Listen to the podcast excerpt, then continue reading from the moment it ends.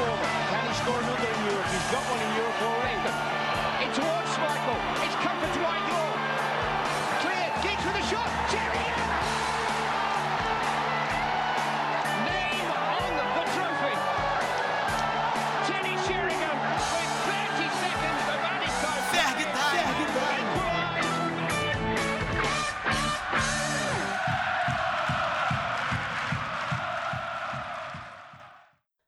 Fala pessoal, está começando o sexto episódio do Ferg Time, o podcast do Red Army Brasil.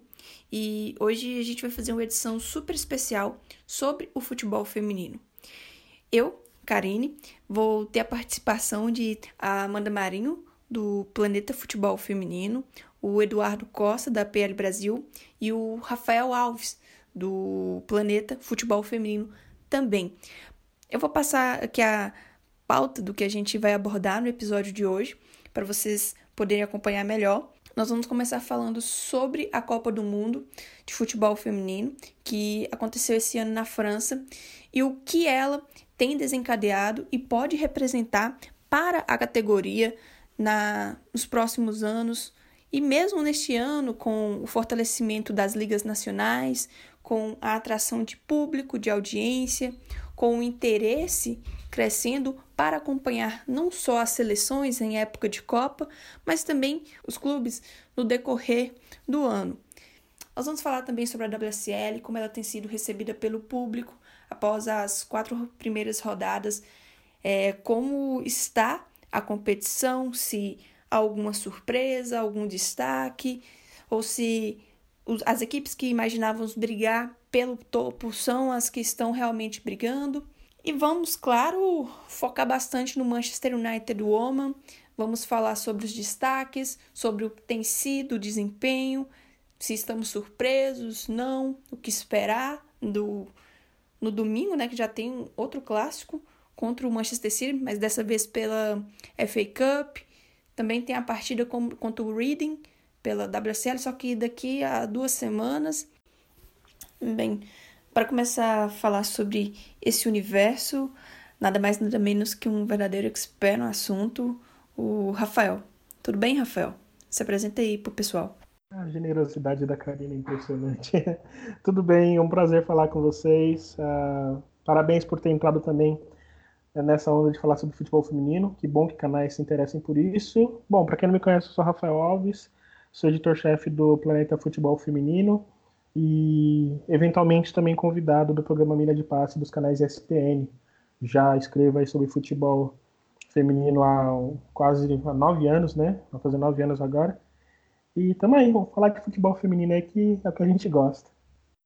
Ô, Rafael, nota-se que principalmente depois da Copa do Mundo na França, um interesse muito grande pelo futebol feminino. Eu comecei a acompanhar ele ali por volta de 2007, quando eu tinha 9 anos, só que eu acompanhava mais a seleção, porque era o que tinha acesso, seja por meio da Band ou volta e meia pela Globo, mas ainda assim eram transmissões pontuais. Normalmente fases finais de campeonatos de maior apelo, e hoje a cobertura ainda não é a ideal, mas é bem melhor do que da de 10 anos atrás. O que você acha que fez esse cenário mudar na última década e também após a Copa deste ano? É, não dá para falar né, sobre essa evolução do interesse do futebol feminino sem falar da responsabilidade que a internet teve nisso. É lógico que a Copa do Mundo ela explodiu, né? ela expandiu ainda mais esse interesse, mas antes a gente já via, já, se a gente falar ali mais ou menos de 2014 para cá, a gente começa a ver melhor isso, como a internet borbulha melhor esse, esse interesse das pessoas em relação ao futebol feminino. E a gente começa a ver mais canais falando sobre, né, canais independentes falando sobre, perfis falando sobre, e aí a gente já vê uma crescente muito grande, né? A, a Copa, ela potencializa isso de tal maneira que, por exemplo, era comum antes da gente, sempre quando tinha uma Copa do Mundo e, e uma Olimpíada, a gente falava assim, não, depois disso vai esfriar de novo. E era o que acontecia, né? Teve a Copa de 2015, teve as Olimpíadas de 2016, deu aquela esfriada, mas já ficou uma galera. Essa Copa ela foi responsável por, além de manter essa galera, manter esse público cativo, chamar muito, é, muito mais gente com interesse de falar sobre futebol feminino. Então, acho que talvez nesse, nessa década aí, uh, o grande responsável por esse crescimento na, no interesse né, pela modalidade, pelo futebol feminino, sem dúvida nenhuma, ele vem da internet. É na internet onde borbulham as discussões, as reflexões sobre a modalidade, os conteúdos é, sobre a modalidade, sobre as meninas dentro do, do campo, enfim, é, é, na internet que está a coisa. E aí a gente chega e, e, a gente consegue explicar o porquê, né? O, a Copa do Mundo desse ano, a Copa do Mundo de 2019 na França, ela foi a explosão de sucesso tanto de audiência nas TVs, né? Quanto de buscas e interesses dentro da internet. Então já vinha, já estava sendo construído isso na internet. A Copa de 2019 só potencializou isso. E já que a gente está falando sobre a Copa do Mundo, vamos falar também sobre algo relacionado a ela e que foi alvo de muitas manifestações positivas, algumas até surpresas, que foram os números de audiência. Eu peguei alguns dados no Globoesporte.com e no site Trivela e eles apontavam que mais de 108 milhões de pessoas foram impactadas pelas partidas. É mais do que o dobro em relação à edição anterior, que foi em 2015. E eles apontam ao menos três fatores para explicarem esse crescimento na audiência. É, em primeiro lugar, um evidente interesse do público em consumir esse produto. Em segundo lugar, é a transmissão da TV Globo na rede aberta, a TV Brasil, que foi quem transmitiu em 2015. Um terceiro fator que meio que corrobora com o segundo, que jogou a favor o fato de ter uma cobertura bem maior, bem mais ampla, com partidas transmitidas por canais abertos, por canais fechados. E, por exemplo, a Bandeirantes, que em 2015 havia feito a transmissão apenas a partir das oitavas de final, esse ano cobriu desde a fase de grupos. E falando de uma transmissão maior, de uma cobertura maior, a, o Sport TV em 2015 havia transmitido 23 partidas da competição, que eram 46% do total. Elevou este ano a transmissão para 48 jogos, ou seja, cobriu 96% da Copa. Praticamente toda a competição esteve à disposição do público. E diante de números tão expressivos, é até difícil quem diz que o futebol feminino não atrai público, não atrai interesse, não dá retorno. De ninguém liga, ninguém é, tem interesse. É, continuar com essa afirmação. É, Pode-se dizer que esse pensamento que o futebol feminino é desinteressante é uma enorme falácia, Rafa? É pura falácia e, de certo modo, beira até ignorância, né? Porque se você fala assim, ah, não há investimento porque não há interesse. Primeiro, qual parâmetro você fala sobre não há interesse, né? O, a, o senso comum, quando fala sobre isso, qual parâmetro que ele usa? E aí, justamente por não ter interesse, não vai ter investimento, só que esse investimento evita que, que os times passem necessidades básicas. Então a gente tem que ver isso daí, né? É, a gente tem que olhar isso com um pouco mais sensibilidade e não arrotar somente essa, essa palavra de senso comum. Segundo, que ninguém é muita gente, né? Ninguém é muita gente.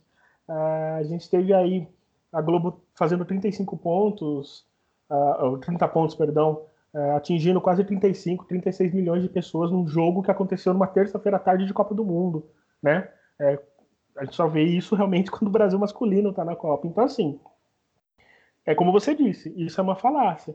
Uh, o futebol feminino, e uma das coisas que ajudaram a potencializar isso também, é o nível do futebol jogado, entendeu? A gente viu tecnicamente um futebol muito mais vistoso, a gente viu é, uma influência grande. Por exemplo, a gente, antes da Copa, imaginava que a Argentina tomaria sacolada de todo mundo, não foi bem assim, né?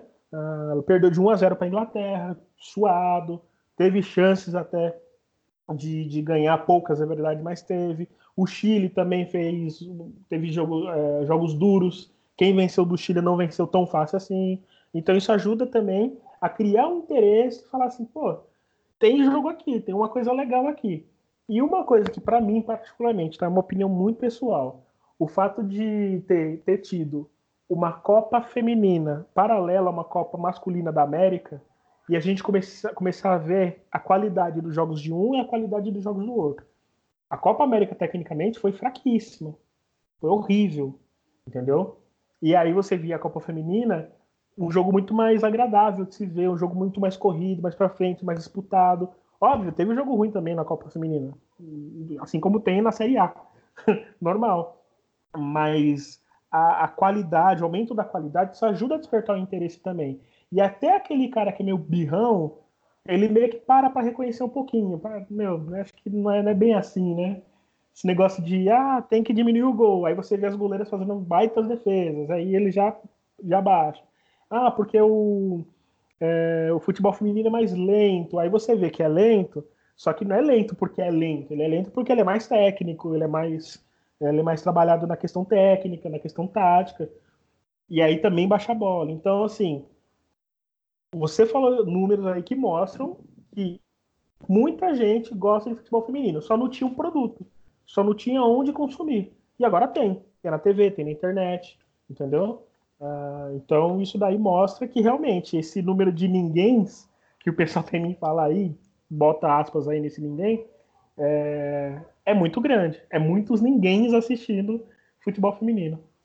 E outro dado assim que me deixou muito feliz também com a edição desse ano foi a audiência que teve o jogo pelas oitavas de final Brasil e França. Foram mais de 35 milhões de pessoas que assistiram a partida pela TV brasileira, somando ali a Band e o Grupo Globo. Essa é a maior audiência da história da Copa do Mundo Feminino.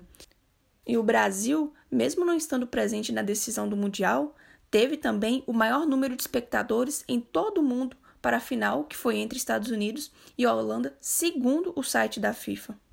A audiência brasileira foi de cerca de 20 milhões de espectadores, enquanto que os Estados Unidos, que é uma seleção forte, que é uma das seleções de destaques no, na modalidade, esteve presente na final, era favorita ao título, tem tradição no esporte, tem uma liga nacional forte e ainda assim a audiência que eles tiveram lá foi de pouco mais de 15 milhões de espectadores.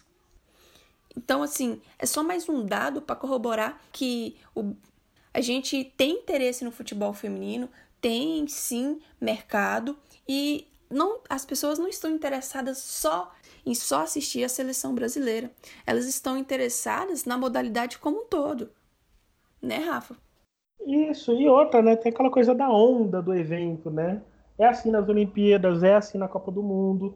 E foi assim na Copa do Mundo Feminina, né? Aquela galera que quer acompanhar, porque é um evento diferente, é um evento que acontece a cada quatro anos. Então a galera quer acompanhar. A diferença desse ano para os outros é que a galera deixou o preconceito de lado, porque nos outros a galera tinha mais preconceito, ah, não ia ver jogo de menino, blá blá blá. Nesse, a galera deixou o preconceito de lado, ou aquelas pessoas que não tinham preconceito se permitiram a conhecer mais sobre futebol feminino. É, eu vejo isso nas redes sociais, o número de pessoas que começam a, a que debatem mais futebol feminino, né? Hoje é muito legal você acabar um jogo e sair para a internet e ter o que falar sobre o jogo. Isso não só na Copa, a gente vê isso na, no, no, Campeonato Brasileiro também, ou até outras ligas, né? A Liga Inglesa, a Liga Espanhola, a Liga Italiana. A gente vê o jogo, antes não tinha com quem comentar, agora a gente tem, entendeu? Então, e outra coisa, né? O brasileiro, ele gosta de esporte. Só que ele gosta de ganhar. Isso até já foi dito ampla, amplamente. É, se o Brasil tivesse ganhando, acho que o interesse até seria maior. Mas só que o Brasil, acima de tudo, ele gosta de esporte. Ele gosta de futebol, independente se é masculino ou feminino. E esse ano mostramos isso, né? Mostramos que, independente do, da, do gênero, brasileiro gosta de futebol. Fomos a maior audiência é, a maior audiência da Copa foi de um país que não estava na final. Isso é muito significativo. Muito significativo mesmo. E a, a FIFA ela viu esse dado. Certamente ela viu esse dado. Ela vê que tem um potencial também de público no, no Brasil, entendeu? E aí a gente seguiu a esteira. A gente começou a ver recorde de audiência em jogo de campeonato. Recorde não, né? Mas é, bons números de audiência é, em jogos de campeonato brasileiro. A Band chegou a registrar vários é, vários dados positivos em relação à audiência. Recentemente, a própria Sport TV disse também que teve uma audiência muito boa no amistoso brasileiro, né, que teve numa terça tarde. É, então, assim, é, a gente está se acostumando, a gente está se habituando, está tá se criando uma cultura de entender que futebol feminino é futebol, ponto. E aí a gente vê registrado nesses números, a gente vê isso traduzido nesses números e também no interesse que as pessoas uh, têm nas redes sociais hoje. Tanto que ao final da Copa, é, por meio do Gianni Infantino, né, o presidente da FIFA, eles anunciaram que para a edição de 2023, que ainda não tem uma sede definida, vão aumentar de 24 para 32 o número de seleções e que as, a amostra que eles tiveram dessa edição foi, assim, superou muitas expectativas. Você vê que mesmo os organizadores não estavam contando com esse boom que aconteceu. E, e espera que através disso também vá se fortalecendo as ligas nacionais, porque principalmente aqui no, no Brasil ainda está engatinhando, talvez a mais bem estabelecida hoje para você seja qual? Alemã, norte-americana? Ah, são, assim, a Alemanha já estabelecida, embora ela já deu uma enfraquecida, se assim pode se dizer, mas ela é estabelecida. Ninguém questiona se no ano seguinte vai ter ou não o campeonato alemão, né? Então, já está estabelecido. O inglês, para mim, o inglês e o espanhol, para mim, são os que tão, dão os melhores exemplos de crescimento, né? Tanto de interesse do público quanto de, de evolução é, das equipes. O americano nem se fala, né? Inclusive, é, essa Liga Americana, e eu confesso ser, ser meio, meio crítico das últimas edições, essa, essa edição da NWSL foi bem bacana de ver mais jogos assim, e ver que também o público aumentou lá também, né? O público aumentou também consideravelmente alguns jogos. Então eu colocaria essas ligas, mas aí dá para falar também da Liga Italiana, que ela está demonstrando um crescimento muito grande. Uh, a Liga Japonesa, que ela está fora desse eixo, mas é uma liga estabelecida já há quase 20 anos, entendeu? A Liga Mexicana, a Liga Colombiana, que são ligas que estão estabelecidas, são profissionais. A Liga Argentina já vai na, na mesma esteira, já já, né? Então a gente está vendo aí, como você mesmo disse, né, isso se refletindo nas ligas né, nacionais. E se você me permite, até só para comentar um pouquinho sobre essa questão da possibilidade de 32 seleções, eu não vejo isso tão otimista assim, porque há uma incipiência no meio da modalidade que não garante que a gente tenha 32 seleções, 32 seleções é, muito qualificadas para disputar uma Copa, né? Então, 24 é ideal e com 24 a gente teve uma seleção que tomou 13 gols. Então, imagina se você aumenta isso é, para 32. Talvez não seria a hora ainda. Houve aí uma. Óbvio que a FIFA se empolgou muito, se surpreendeu com os dados que teve. A gente tem que contextualizar também que, né, que o local da Copa ajudou muito, porque a Copa na França é, é o local de uma seleção que era uma das favoritas ao título né? Será que ela teria essa, esse mesmo engajamento numa, sei lá, na Dinamarca? Uh, acho que teria, acho que bateríamos recordes, entendeu?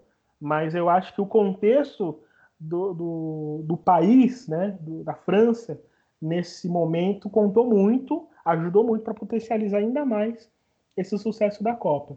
Mas talvez seria interessante repensar essa questão de 32 seleções não porque seria ruim, óbvio que seria bom, mas é porque a gente não tem ainda 32 seleções que são é, necessariamente candidatas a fazer uma boa Copa, entendeu? A gente tem uma incipiência muito grande ainda é, entre, essas, entre muitas dessas seleções.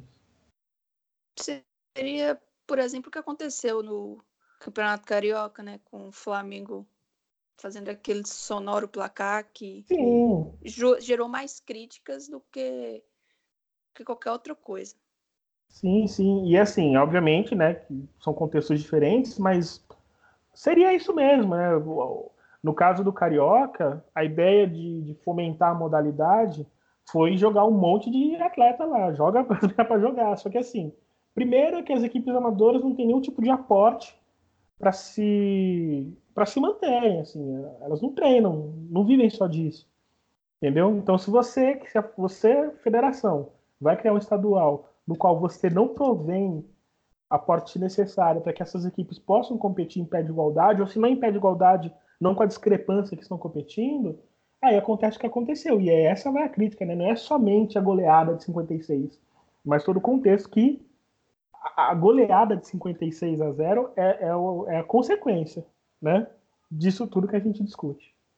E já que a gente começou a falar um pouquinho mais sobre, sobre as ligas, bora adentrar na, na inglesa, que é que a gente tem um foco aqui, né, maior.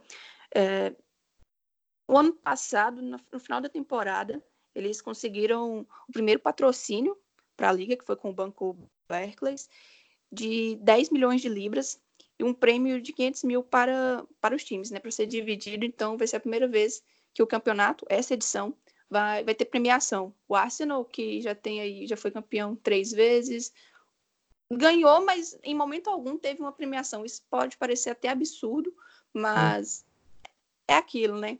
Com relação à, Liga Italiana, à Liga Espanhola que você falou, a Juventus e o Atlético de Madrid, o ano passado, deram um show em questão de audiência, mas muito também por terem aberto as portas dos estádios principais das equipes masculinas para as equipes femininas. E isso é algo ainda muito pouco visto na Inglaterra. Inclusive o técnico da seleção, o Phil Neville, ele reclamou disso, que muitas vezes as equipes tinham que jogar em estádios com extremamente pequenos, a 20, 30 quilômetros de distância do estádio principal, e fez uma crítica e também um pedido a equipes como Manchester United, City, o Arsenal, Chelsea, Tottenham, para abrirem as portas do, dos estádios que o, o time masculino utiliza para o feminino. E a gente já viu essa medida acontecendo logo na primeira rodada, no Derby de Manchester, que levou mais de 30 mil torcedores ao estádio. Foi assim, uma verdadeira festa. E eles também aproveitaram da data FIFA, né, que o final de semana era, para poder promover o, a partida. Aliada a isso, a Federação Inglesa ainda tem disponibilizado um play, tanto um aplicativo para celular como um site. Você pode acompanhar todos os jogos e assim extremamente boa a qualidade da transmissão. E como você disse, está fomentando, está crescendo. Talvez ainda esteja ali entre as três primeiras, não tanto, mas todo todo esse empenho você consegue ver de fato ou você está vendo assim mais que uma pressão? Como você consegue ver essa situação do estádio e do público da WSL, que inclusive até a temporada passada a média era de mil espectadores, muito baixo se você for comparar com outras ligas. Sim, e se você for pegar aí, né, vou pegar aí três jogos de, de exemplo, né, os dois que foram estádios de equipes próprias, né, o, o do City contra contra o United, o Chelsea também que jogou contra o Tottenham e o West Ham também, que levou o seu estádio para o seu estádio principal. Só nesses três aí a gente já tem quase 90 mil pessoas que assistiram jogos do campeonato da Liga Inglesa. Só nesses três, né? E a gente está na quarta rodada ainda. Então, a gente teve, até nos estádios menores, né? A gente teve um jogo do Liverpool recentemente, é, no, no Middle Park, se eu não me engano, não lembro o nome do estádio, mas um estádio que cabe aí, sei lá, 12 mil pessoas, tinha 6 mil pessoas. Então, até nesses estádios que historicamente tinha a média baixa, você até mesmo falou, né, que era aproximadamente mil pessoas, já superam isso. O, o jogo ontem do Chelsea contra o Arsenal já supera isso. Então, é, além da pressão, né, tem também o interesse legítimo de fortalecer a liga. E quando a gente fala de fortalecer a liga e, for, e, e, fomentar a modalidade, a gente pode usar a Inglaterra como exemplo. Você citou aí a questão do player, né, um aplicativo que você possa assistir todos os jogos, qualidade boa, acessível, gratuito. Cara, o mundo inteiro vai assistir aí e gira mesmo esse interesse. A principal queixa das pessoas era não poder assistir as, as ligas, né? A liga inglesa em si, é, porque não tinha, não, era, eram restritos os sites, né? Eram bastante restritos. Agora não, com essa com essa com esse aplicativo você consegue assistir qualquer jogo, assiste conteúdo exclusivo, entrevistas, tem lá o programa semanal da WSL, que é tipo uma revista digital. Então, assim, se a gente quer falar de fomentar a modalidade, o exemplo que a FEI está dando é esse. Tanto a FEI quanto a própria liga, né? Tá, Uh, os próprios responsáveis pela liga uh, estão dando esse exemplo aí. Acessibilidade, né? Para você assistir, acompanhar e tudo mais. É, qualidade de jogo dentro de campo, isso é essencial. E aí você tá vendo esse resultado aí. A gente pegou três jogos, eu citei três jogos aí que foram em estádios de seus principais clubes, né? No caso, West Ham, Chelsea e City, e City juntando as, os três públicos aí, dão mais de 90 mil pessoas. Alguma coisa está dando certo. Alguma coisa a gente tem que tirar de exemplo daí. Como alguém que acompanha mais de perto, Amanda, fala pra gente o que você tem notado da relação torcida-clube por aí. Fala galera, aqui é a Amanda Marinho, lá do Planeta Futebol Feminino e também do podcast Passa no DM. O pessoal do Fergie Time me convidou para poder participar do podcast. Estou muito honrada como torcedora do Manchester United. Eu sei a importância desse tipo de podcast. Mas enfim, vamos falar um pouco sobre a FA Women's Super League, a FAWSL.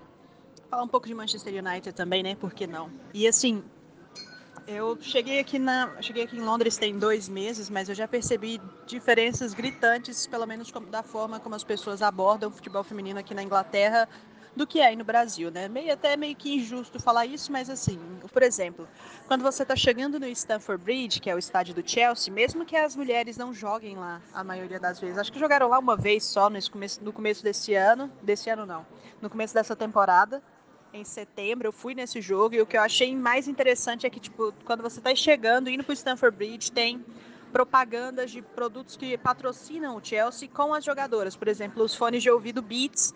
Tem uma rua que vai, quando você está chegando no estádio, que tem uns banners com as jogadoras, com a Fran Kirby, você tem banner com a Erin Cuthbert, você tem banner com a Madalena Erickson, a capitã do Chelsea nessa temporada. O Arsenal outro time que eu já fui em jogos aqui na Inglaterra, é, tem uma loja que fica na Finsbury Park Station, que é a estação do metrô.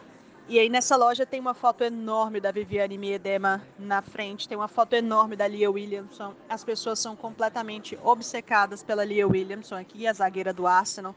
O Phil Neville falou ultimamente que tem recebido mais de 20 mensagens por dia de torcedores pedindo a Leah Williamson como titular da seleção da Inglaterra. Então, as pessoas aqui são um pouco mais engajadas com o futebol feminino. Você vê um pouco mais de publicidade com o futebol feminino. Vê também futebol feminino nos jornais impressos, mesmo que seja uma notinha, sempre tem alguma coisa. Então acho que aqui o engajamento do público é bem, é bem interessante. Com certeza essa, essa a Copa do Mundo deu um boom, deu alguma coisinha assim, porque por exemplo o West Ham conseguiu levar mais de 20 mil torcedores para o London Stadium e o West Ham não é um time tão tradicional no futebol feminino, não é um time tão conhecido, mas é um time que está em formação e que está crescendo.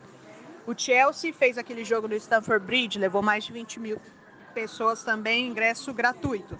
Já o Manchester City, acho que levou mais de 30 mil pessoas com ingresso pago para o jogo contra justamente o Manchester United, a abertura do campeonato, a derrota do United. Uh, então, assim, as pessoas aqui são muito mais engajadas e muito mais interessadas uh, conversando mesmo com amigos, colegas de trabalho, você, você vê que tipo, as pessoas conhecem, elas sabem que existe um time feminino do Arsenal, por exemplo.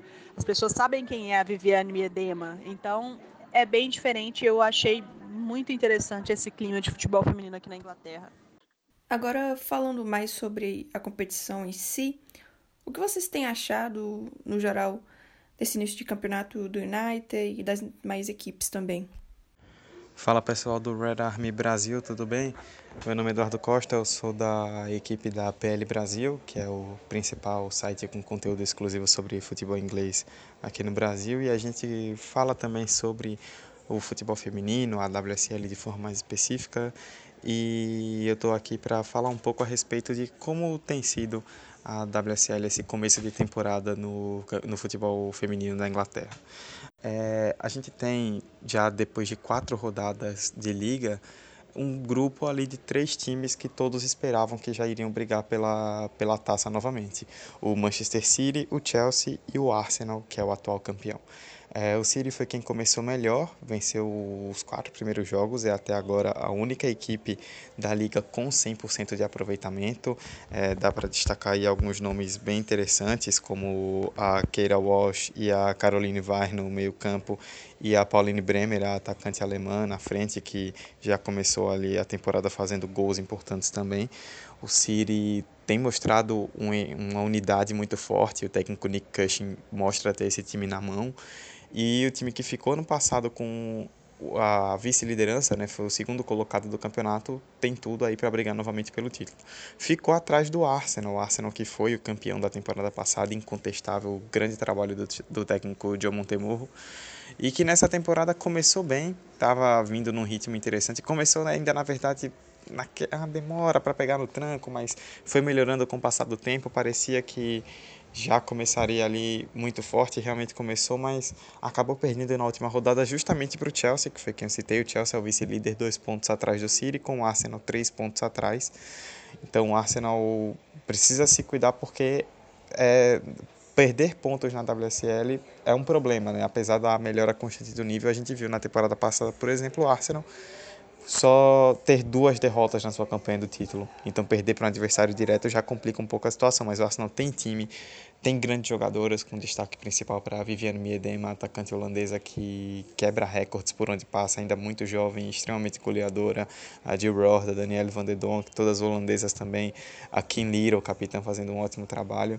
E no Chelsea a gente pode destacar o poder ofensivo do time principalmente, né? A gente tem a Jin So-yoon, a Frank Kirby, a Erin Cuthbert, a Guru Haiten, norueguesa que chegou agora também já se adaptando rapidamente ao time, a Bethany England que joga lá na frente, um time com poder ofensivo muito forte, a técnica Emma Reis é, teve uma temporada difícil pelo Chelsea no, no, ano passado, mas agora o time parece estar voltando aos trilhos.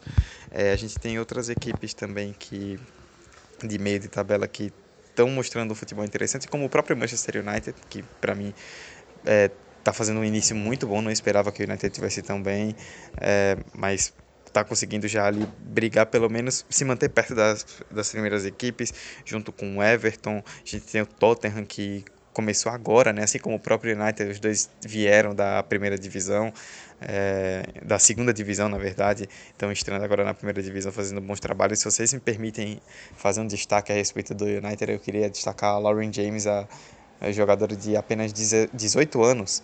Tinha, começou a temporada com 17, fez 18 anos já. Muito habilidosa, tem é, um futebol muito interessante, é incisiva, parte para cima, tem uma boa finalização. Gosto muito do futebol da James. Ela com certeza vai ser um nome forte do futebol feminino no futuro. E lá embaixo nós temos é, algumas equipes ali que parecem que vão brigar também para cair, assim como a gente tem um, um, pelotão destacado na frente, parece ter um pelotão destacado no fundo. É, tem o Bristol, que não tem um time tão forte e começou mal, assim como o Liverpool, que muita gente até estranha, né? Diferentemente do futebol masculino, onde o Liverpool é muito forte, no feminino o Liverpool ainda não tem aquela base. Foi campeão, na verdade, até da Liga Inglesa há alguns anos atrás, mas o time foi reformulado, ainda carece de, de muitas coisas e a gente está vendo um Liverpool com muita dificuldade, principalmente na defesa. É, conquistou seu primeiro ponto agora recentemente saiu da zona de rebaixamento, digamos assim, né, que onde só o rebaixado, onde só o último colocado na verdade é rebaixado, e atualmente é o Birmingham, que foi a única equipe que até agora perdeu todos os jogos e também precisa se cuidar aí nessa briga contra o rebaixamento.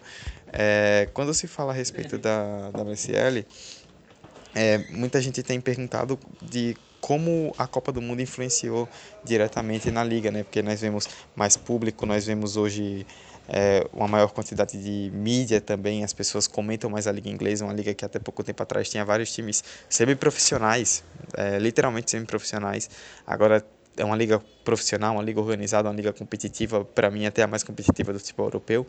E isso não só se dá à Copa do Mundo, né? A Copa do Mundo foi um, um impulso importante para o futebol para o futebol feminino como um todo, mas é, no caso da Inglaterra isso vai mais além. A gente vê um trabalho forte ali da, da FA é, com a liga, os times de primeira divisão do, da Premier League, né, do futebol masculino, se engajando e cada vez mais é, as equipes, essas equipes tendo sua, suas é, seus times femininos atuando também, tanto que nós já vemos Chelsea, Manchester City e Arsenal, como eu falei, brigando sempre lá em cima. Tem a questão da divulgação, né? não só lá na Inglaterra a divulgação é forte por parte dos clubes, mas também pelo mundo. Né? É, a própria FA tem um serviço de streaming em que todas as, todas as partidas são transmitidas para o mundo inteiro, né? exceto na Inglaterra, por meio desse serviço de forma gratuita. Então você pode assistir todos os jogos da WSL, não importa qual rodada, qual horário, eles vão transmitir. E isso ajuda a fomentar, sem dúvida nenhuma, é, o desenvolvimento da liga. Com mais mídia, você tem mais patrocinadores, mais visibilidade, mais dinheiro, você se profissionaliza mais rapidamente e, consequentemente, você facilita, você solidifica o trabalho, digamos assim.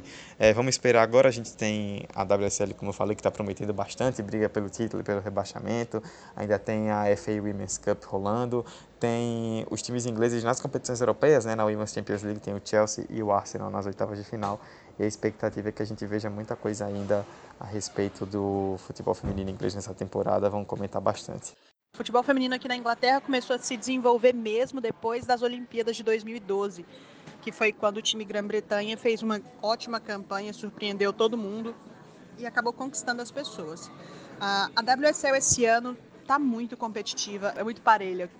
é mais ou menos tipo a NWSL assim dos Estados Unidos, mas acho que é ainda mais entre os três primeiros, Manchester City, Chelsea e Arsenal, as coisas são muito parelhas e qualquer tropeço pode custar caro, como por exemplo o Arsenal que perdeu para o Chelsea na última rodada por 2 a 1 no Kings Meadow, casa do Chelsea. Isso pode custar caro para o Arsenal lá no final, assim como o Manchester City que empatou, uh, o Chelsea que também já empatou. Então esses times precisam ficar de olho para não perder pontos preciosos lá para o final da temporada. O Manchester United é um time em formação, um time que tem na sua principal estrela a Jack Groningen, que passou um tempo machucada, ela a holandesa, e ainda está precisando encontrar assim, o seu lugar de fato no time, para poder fazer ter mais uh, eficiência, ter mais impacto no estilo de jogo do Manchester United. Porque por enquanto o time está dependendo muito da atacante Lauren James, de 18 anos, fez 18 anos recentemente, e ela é muito boa jogadora. Eu não conhecia muito antes dela chegar no Manchester United, mas está jogando muito. Uh, eu acho que a Casey Stone, a técnica do United, precisa talvez dar um jeito na defesa. Eu não tenho gostado muito da Martha Harris, mas uh, é um time em formação. É um time que não vai cair, mas também não vai. Eu não acho que vai conseguir vaga para a Champions League do ano que vem.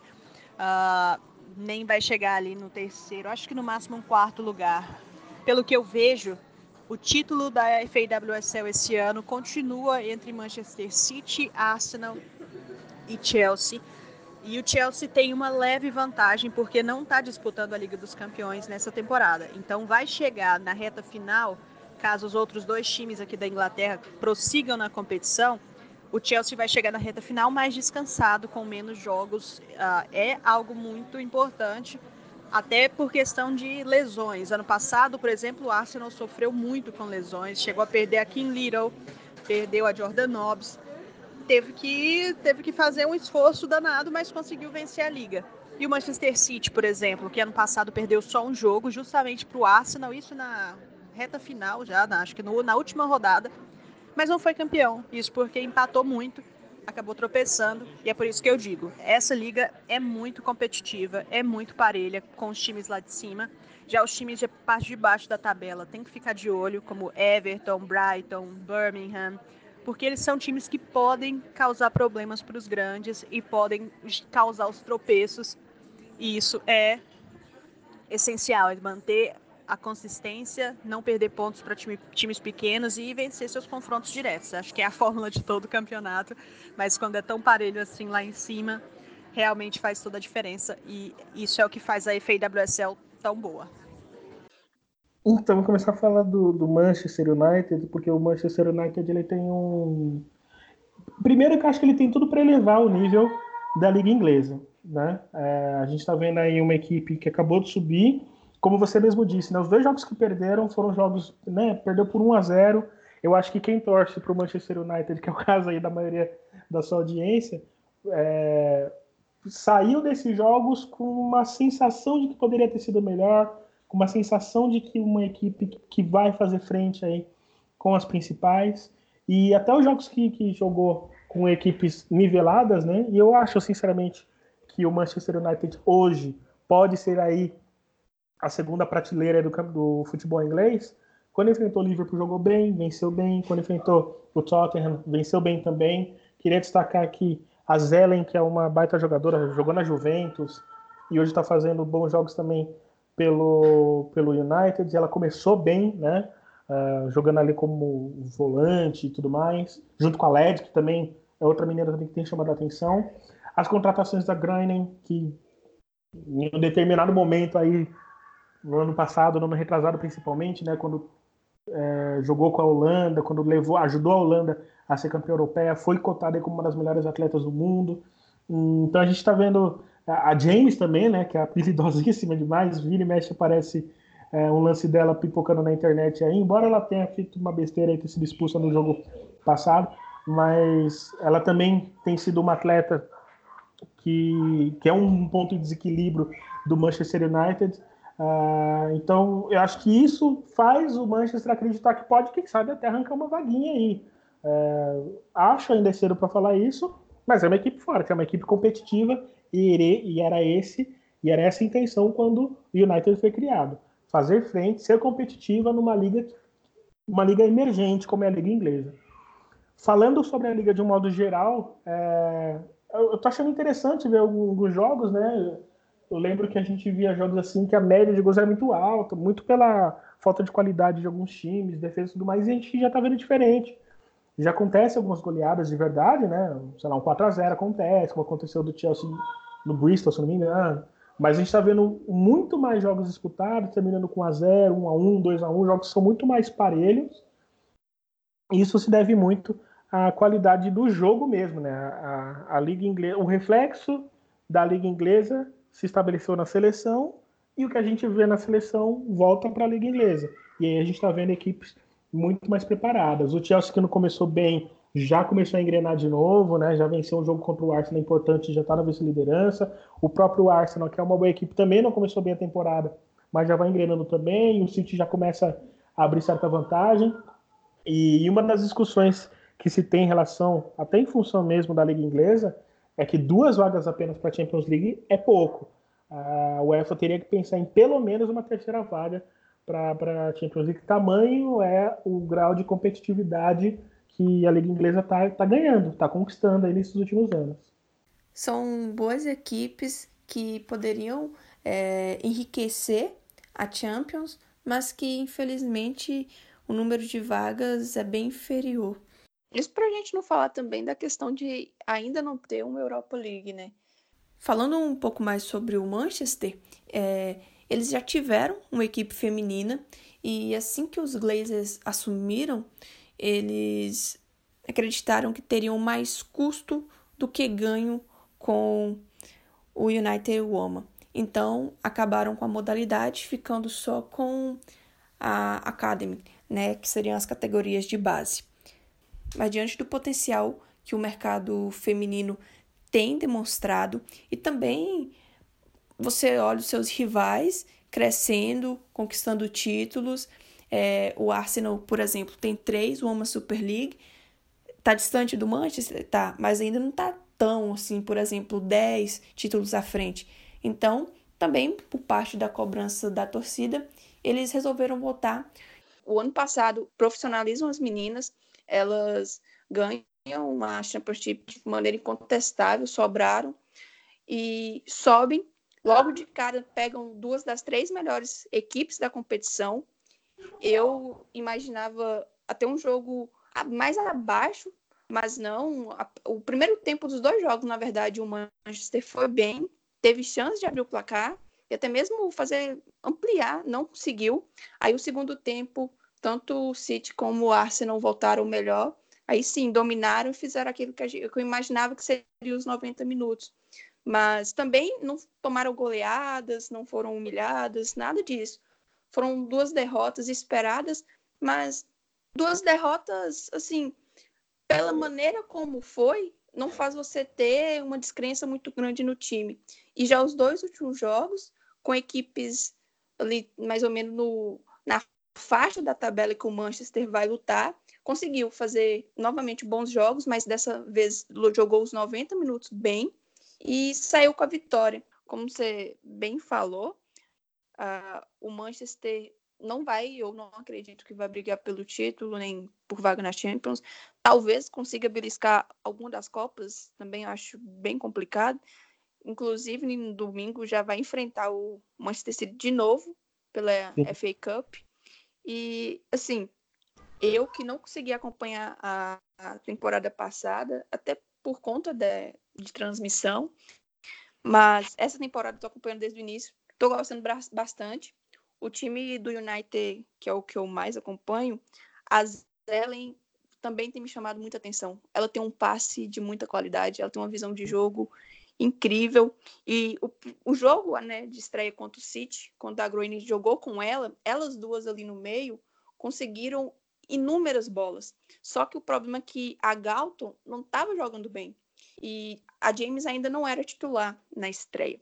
Estava jogando a Galton, a Ross e a Sigsworth. A Sigsworth caía para a direita, conseguia fazer as jogadas, mas as duas outras atacantes ali do trio não conseguia acompanhar. Então ficava meio que um ataque assim, faltava mais alguém aproximar dela. E nesses dois últimos jogos, a Galton voltou a jogar bem, porque ela é uma ponta de muita qualidade, de muita habilidade. Uhum. A James, que é ainda muito jovem, ela inclusive começou na base do Arsenal.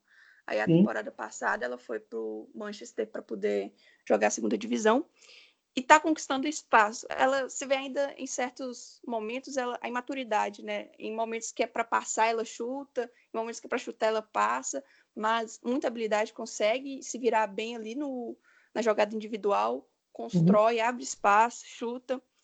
E... e até a principal crítica em relação a James é justamente essa, né? tomada de decisão, às vezes, até por ela ser nova também, isso é, isso é comum. Sim, mas elas três, assim, para mim, a Zelen, a James e a Galton, e atrás a Sigsworth e a Granny são as cinco principais jogadoras do Manchester até então. Edu, os dois próximos jogos do Manchester, como eu já falei lá no início, vão ser contra o City pela FA Cup e na semana que vem tem o Reading pela WSL. O que você espera desses dois jogos? E já aproveito para te agradecer pela participação. É, falando rapidamente dos próximos jogos, né, contra o Manchester City pela Women's Super League Cup e contra o Reading pela Liga, né. É, contra o Manchester City na Copa, é, eu vejo que o City está em um estágio mais avançado, como eu falei a respeito da questão do, dos times que estão brigando lá em cima. O City é um dos times mais fortes do país, o United ainda se estruturando, ainda consolidando o seu jogo. Mas na primeira rodada da própria liga, os dois times se enfrentaram. O City venceu por 1 a 0 mas foi um jogo bem duro. Então acredito que o United pode fazer frente. É, acho que o City leva vantagem, mas seria legal ver o United fazer um jogo duro, quem sabe até vencer. A Copa permite isso em jogo eliminatório, então não dá para descartar o United de maneira nenhuma, mesmo não sendo favorito.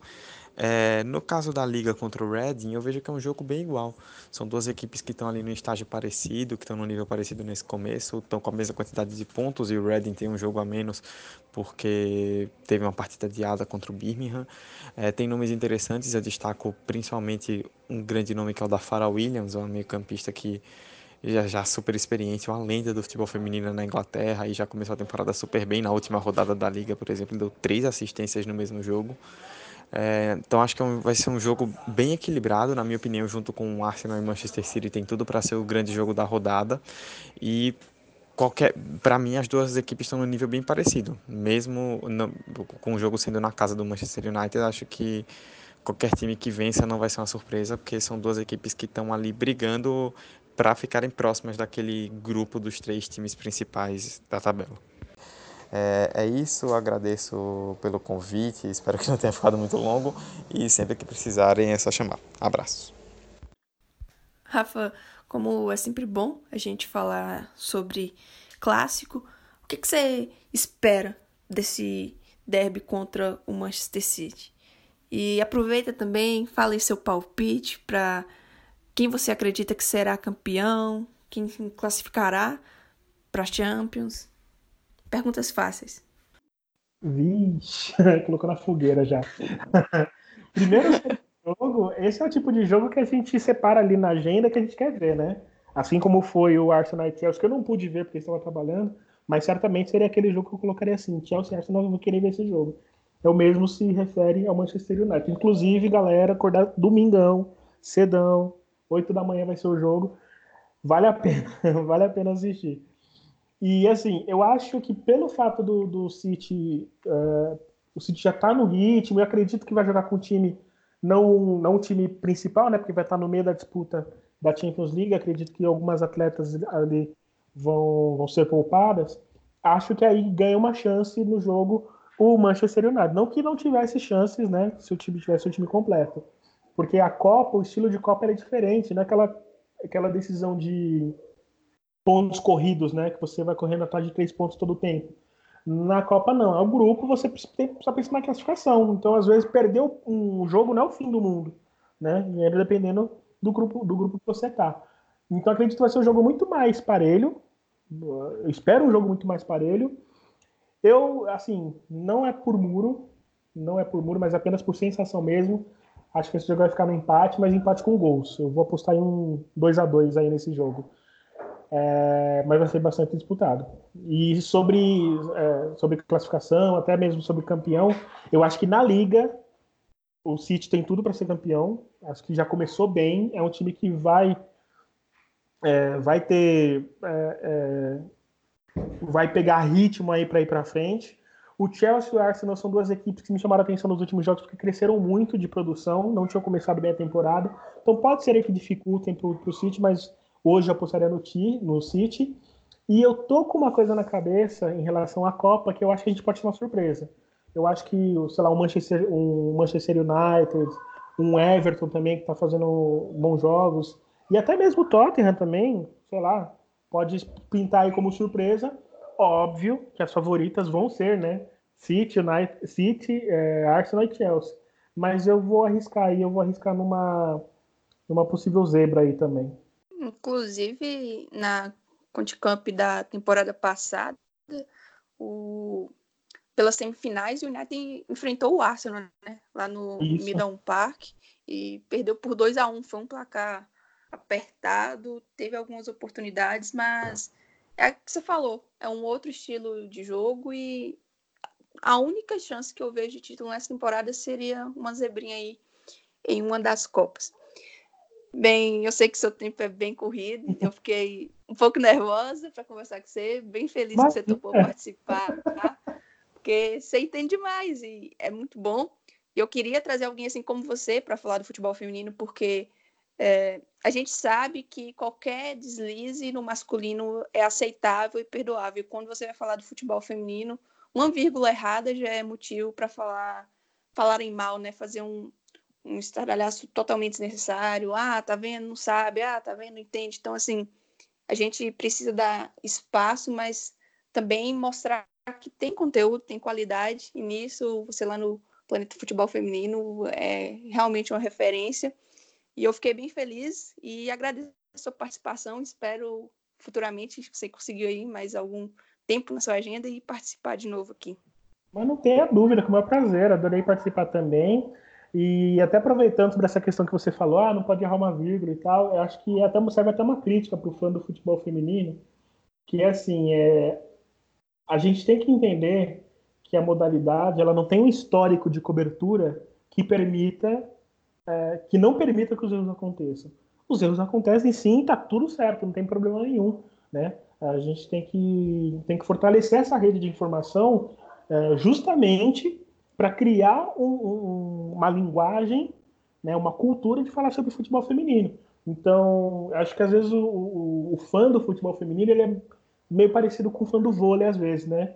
Que ele, ele se acha detentor do conhecimento, não sei o que, que ele, ele é o sommelier de fã de futebol feminino. Então, não ligue para as críticas, é, principalmente se elas forem maldosas, não ligue mesmo. Acho que, como eu disse lá no começo, né, é sempre bom quando a gente vê pessoas se interessando no futebol feminino. No que depende de mim, sempre serão vindas de braços abertos, porque eu acho que é um espaço que ele tem que ser cada vez maior, cada vez mais amplo, E se de alguma maneira eu e eu tenho certeza qualquer outro canal que, que fale sobre futebol feminino mais tempo puder ajudar, uma dessas maneiras é acolhendo, acolhendo todo mundo que tem interesse em falar sobre futebol feminino. Adorei o convite, pode contar comigo sim, tá? Vai ser sempre um prazer. É, como você percebeu, eu não gosto muito de falar, né?